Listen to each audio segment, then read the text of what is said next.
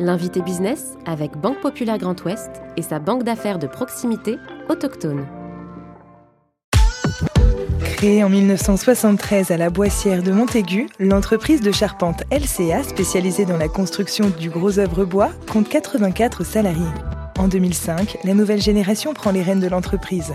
Depuis, les enfants du fondateur, Karine Bouillet, Édouard et Christophe Bonin, continuent de faire évoluer et de consolider le groupe, qui enregistre désormais un chiffre d'affaires de 17 millions d'euros. Karine Bouillet, co-dirigeante de LCA Construction Bois, est aujourd'hui l'invité business. Je suis Clément Lessort et vous écoutez le podcast de l'invité business. Bonjour Karine Bouillet. Bonjour Clément. Merci d'avoir accepté mon invitation dans le fauteuil de, l'invité business et puis euh, dans les espaces de la Chambre de commerce et d'industrie de Nantes-Saint-Nazaire pour le tournage de, cette émission. On va revenir euh, sur votre euh, parcours, c'est important, il dit quelque chose sans doute de la dirigeante que vous êtes aujourd'hui, une scolarité en Vendée, aux Herbiers, et puis des études de commerce à Nantes dans ces espaces justement de, de la CCI, un produit de, la Chambre de commerce. Est-ce que c'est vrai que vous auriez pu euh, devenir euh, chercheuse en biologie ou même euh, architecte, m'a-t-on dit? Oui, c'était des, des, options que j'avais à l'époque quand j'étais au lycée. et puis il a fallu que je me décide. Et j'ai fait notamment un stage d'ailleurs à l'hôpital de Cholet et dans le laboratoire. Et là, je me suis dit non, c'est pas fait pour moi. En fait, rien que la vue du sang, J'arrive pas. Donc, euh, je suis repartie sur plutôt le commerce, parce qu'il y avait aussi le côté euh, rencontre euh, qui m'intéressait dans le commerce. Et puis, la partie architecture, là, j'ai délaissé, c'était les, le nombre d'années d'études. Je me suis dit, moi, je veux quelque chose de plus court et puis plus de concret, en fait, dans mes études. Donc, et besoin de relations avec les autres, hein. déjà, c'était prédominant à l'époque, et peut-être qu'un projet d'entreprise répondait justement à ces, à ces aspirations. Vos parents euh, travaillaient dans le bâtiment. Alors en 93, si on remonte un petit peu, effectivement, le, bâtiment n'allait pas très bien. Euh, est-ce que ça les rassurait forcément que vous engagiez sur ces sujets déjà à l'époque euh, quand j'ai décidé de partir, notamment dans, enfin, proche du bâtiment au départ, euh, ils étaient un petit peu surpris parce que c'est vrai que ce n'était pas forcément la bonne période. Euh, et d'ailleurs, mon directeur d'école me l'avait dit. Donc, et puis moi, j'avais dit non, mais moi, ça me plaît, c'est du concret. Il y a, il y a aussi pas mal d'hommes, en fait, enfin, d'humains, de relations humaines dans le bâtiment, c'est ce qui me plaît. C'est un métier aussi très, très masculin. Il a fallu faire votre place dans, cet environnement euh, Oui, alors bah, déjà, moi, ma, enfin, ce qui m'aide, j'ai trois frères. Donc euh, j'avais l'habitude, moi, d'être euh, avec des garçons, j'avais des cousins aussi. Et du coup, ça ne me dérange pas du tout, en fait, cette, cet environnement-là. Et au contraire, ça me plaît, parce que les relations sont directes, ils ne passent pas par quatre chemins. Enfin voilà, et ça, j'aime ça, en fait, d'avoir tout de suite le retour. Et, euh, et puis, euh, ça, parce que j'ai commencé en fait mon activité dans une scierie, euh, les relations étaient encore plus dures que dans le bâtiment parce que c'était, enfin, c'est une ambiance un peu différente. Mais bah, à force de, de, poser des, enfin, je posais pas mal de questions, mmh. ma curiosité aussi naturelle a fait que bah, les gens m'ont répondu, m'ont expliqué, mmh. et, et, moi ça m'intéressait en fait de comprendre leur métier. Donc du coup c'est comme ça que j'ai commencé euh, dans ce métier. Bon, vous évoquez justement cette Syrie, c'est la rencontre avec la famille euh, Pifto, un stage de, six mois. Vous avez commencé avec un stage. Quel, souvenir, quelle mémoire vous gardez de cette, cette rencontre? Elle était quand même déterminante dans votre carrière ou dans votre parcours de future dirigeante. Oui, alors j'ai appris le bois en fait euh, chez eux. je connaissais plus ou moins via mes parents qui travaillaient, enfin mon père était charpentier menuisier, mais euh, je ne connaissais pas en fait euh, tout ce qui était lié à la forêt, la récolte, euh, toute la partie industrialisation après qui arrivait derrière. Donc là, j'ai appris ça chez eux. en plus, dans mon expérience que j'ai eue chez eux, je suis arrivée à un moment où en fait l'entreprise est en train de changer, avait, avait des, souhaits de croissance. Donc j'ai eu une expérience super enrichissante. J'ai vu plein de choses très différentes, de l'exploitation forestière en passant par la partie industrialisation, la partie commercialisation. J'ai participé à des salons et là, moi, les salons, j'adorais. j'ai fait de la prospection aussi pour eux. Ça, ça c'est pareil, aller sur le terrain, euh, j'aimais beaucoup. J'avais aussi un voisin de bureau qui, qui, était un sachant en fait dans l'entreprise et qui m'a beaucoup appris sur euh, le bois, euh, les différentes essences. Quand je suis arrivée, c'est vrai qu'on n'était pas très nombreux, on était 70. Je suis repartie, on était 130 sur Sainte-Florence et en plus ils avaient, ils avaient aussi investi en Pologne, donc voilà, c'était assez intéressant. Bon, vous étiez quand même sédentarisé dans ce poste. Est-ce qu'il vous manquait pas un peu de de mouvement, dans la, justement la curieuse que vous étiez, la, nomade que vous étiez peut-être euh, en train de devenir Alors, le, mon stage, je l'avais fait en prospection, justement, et là, du coup, j'ai été sur toute la France, et j'ai adoré ce stage. Et euh, le, poste qui m'a été proposé était plus un poste sédentaire, euh, qui m'a beaucoup plu au départ, et puis au bout d'un moment, par contre, ça commençait à me peser de rester toujours au bureau, et les moments, en fait, où j'avais la lumière dans les yeux, c'est quand on allait faire les salons à Paris, ou les salons dans d'autres, enfin, à Nantes, etc.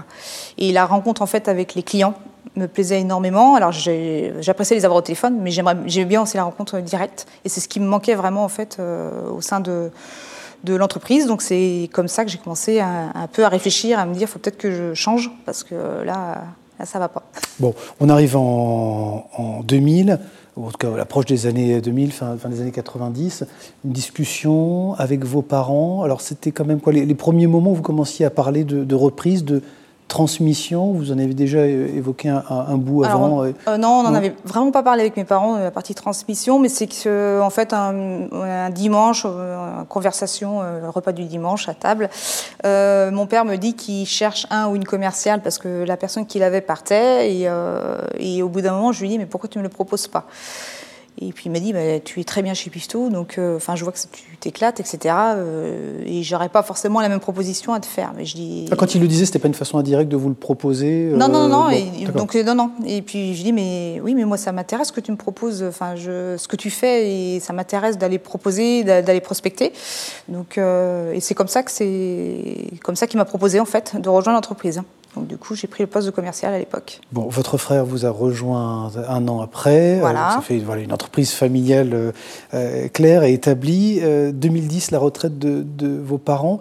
Est-ce qu'on on, le dit peut-être pas assez d'ailleurs dans, cette émission, mais finalement une transmission, c'est une, une, revente aussi, et puis c'est une refonte. Est-ce que vous assumez le fait de refondre quelque chose, de recommencer finalement une entreprise avec des éléments de continuité, mais aussi de rupture que vous allez incarner, que vous avez incarné? euh, les éléments de rupture, déjà, euh, cinq ans avant, il y en a eu un, c'est en 2005, en fait, euh, on était, à, questionner sur un investissement, on partait sur notre premier bâtiment avec mon frère, et puis on propose à notre père de, partir à fond sur le bâtiment, le Saturbois, parce qu'on y croyait, et mon père nous a dit, ben, moi, le bâtiment, j'ai déjà donné dans les années 90, où ça s'était pas super bien passé, il était plus sur le travaux d'aménagement extérieur, il dit, si vous y allez, vous, vous vous organisez, mais euh, je vous laisse faire. J'ai pas envie de dire mettre les, enfin forcément les pieds. Bon, il, a quand même remis les pieds un peu, mais euh, du coup, nous, on y est allé à fond là-dessus. On s'est dit, nous, on y croit dans le Saturbois, donc euh, on veut investir là-dessus. C'est notre notre souhait tous les deux.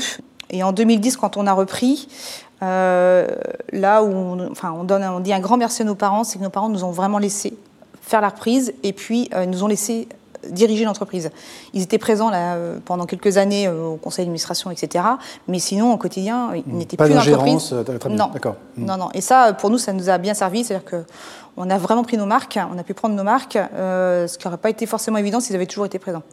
Il y a pourtant des éléments de continuité, ce sont les, valeurs qui justement sont les fondations de cette entreprise familiale et notamment, je dirais, la, la, vie de terrain, la vie de chantier qui infuse aussi ce qui se passe en back-office, dans les bureaux et le management général de, cette boîte Oui, alors déjà, on est, on est enfin, euh, au sein de l'entreprise, nous, de, LCA, on est trois, trois frères et sœurs. J'ai un autre frère, Frédéric, euh, qui est avec nous dans le groupe.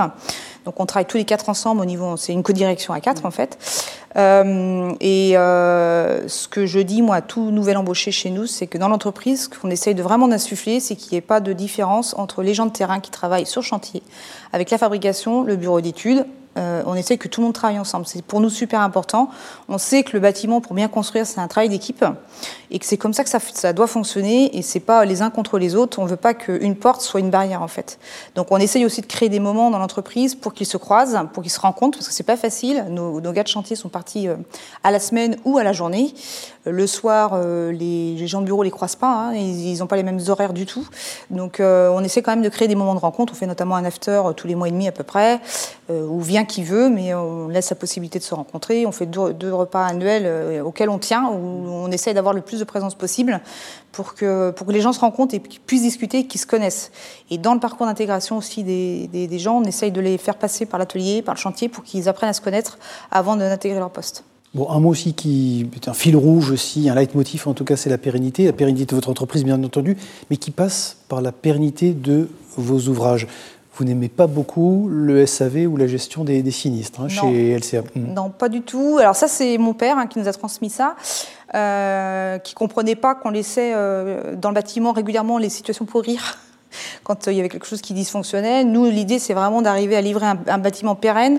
On est vraiment dans le conseil vis-à-vis de nos clients par, rapport à ça. On ne veut pas faire pour faire et sans réfléchir à plus tard. Euh, on a une garantie décennale, euh, mais les bâtiments sont construits pour 50 ans, en fait, hein, donc il faut le savoir.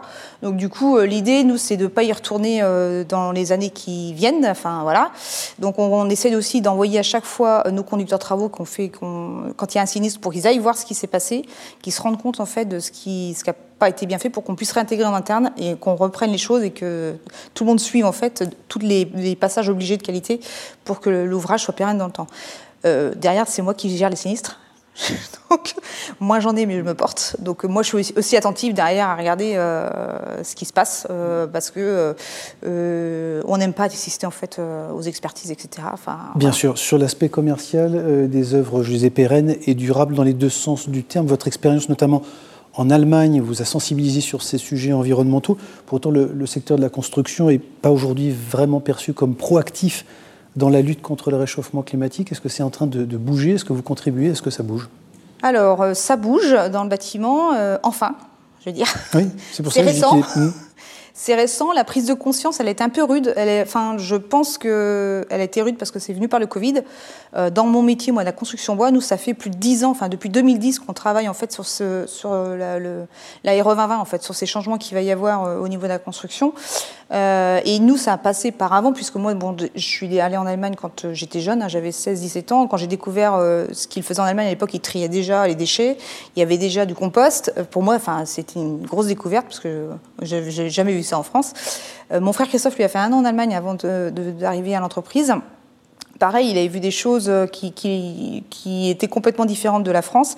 Et ce qu'on a fait, c'est que tous les deux, euh, dès qu'on a eu des voyages, assez tôt, à partir de 2005-2006, la filière bois, en fait, sur la région Pays de la Loire, euh, a décidé de se, a dit qu'il y avait possibilité de se développer et a proposé des voyages en Allemagne, en Autriche, en Suisse, qui sont beaucoup plus avancés que nous. Et après, il y a aussi les pays du Nord.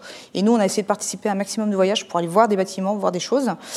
on a appris qu'on pouvait faire de belles choses en bois, visibles ou non visibles d'ailleurs dans les deux sens.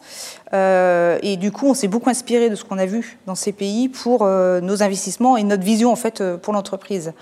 après, au niveau du bâtiment, là aujourd'hui, c'est un peu une prise de conscience pour certains, parce qu'en fait, le bâtiment marche à deux vitesses. Hein. il y a des entreprises qui sont plutôt en avance, qui, connaissent, enfin qui se mettent au goût du jour, et il y en a d'autres qui, qui, sont plutôt à la traîne. ça a toujours été, depuis que je suis dans le bâtiment, c'est toujours, toujours connu ça.